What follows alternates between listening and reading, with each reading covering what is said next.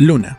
Jacobo, el niño tonto, solía subirse a la azotea y espiar la vida de los vecinos. Esa noche de verano, el farmacéutico y su señora estaban en el patio bebiendo un refresco y comiendo una torta, cuando escucharon que el niño andaba por la azotea. Shh, ahí está otra vez el tonto. No mires, debe de estar espiándonos. Le voy a dar una lección. Sígueme la conversación como si nada. Esta torta está sabrosísima. Tendrás que guardarla cuando entremos, no sea que alguien se la robe. ¿Cómo la van a robar? La puerta de la calle está cerrada con llave, las ventanas con las persianas apestilladas. ¿Y alguien podría bajar desde la azotea? Imposible. No hay escaleras, las paredes del patio son lisas.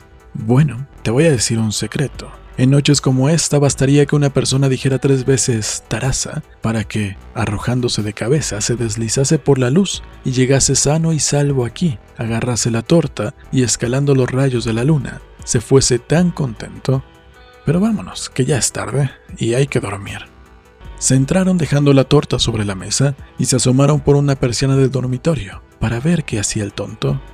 Lo que vieron fue que el tonto después de repetir tres veces taraza, se arrojó de cabeza al patio, se deslizó como por un suave tobogán de oro, agarró la torta y con la alegría de un salmón remontó aire arriba y desapareció entre las chimeneas de la azotea.